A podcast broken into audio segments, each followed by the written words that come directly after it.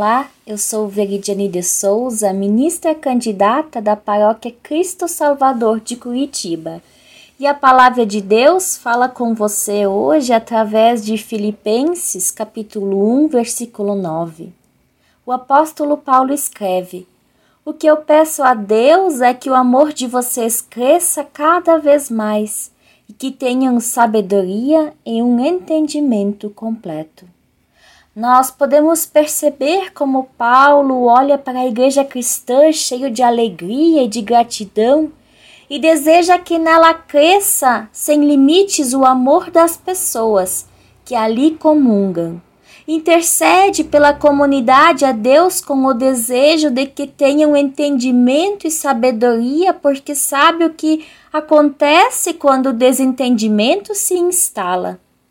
Queridos irmãos e irmãs na fé, como nós ficamos quando nos encontramos no meio de situações de desentendimentos e conflitos familiares, ou quando existem desentendimentos na grande família, que é a comunidade na qual nós participamos.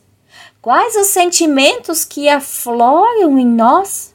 Com certeza são muitos, como raiva, tristeza, estresse, irritação, porque nós sempre queremos que nossa comunidade seja somente de pessoas engajadas, seja somente de pessoas que tenham entendimento, de pessoas com alegria e comunhão. Mas sabemos que onde muitas pessoas se encontram, em algum momento acontecerão discórdias, desentendimentos porque todos nós somos diferentes.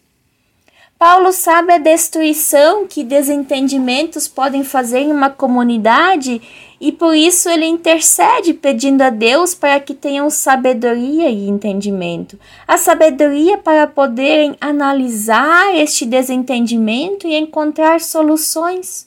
O entendimento proporciona a possibilidade da verdadeira comunhão em Jesus Cristo novamente.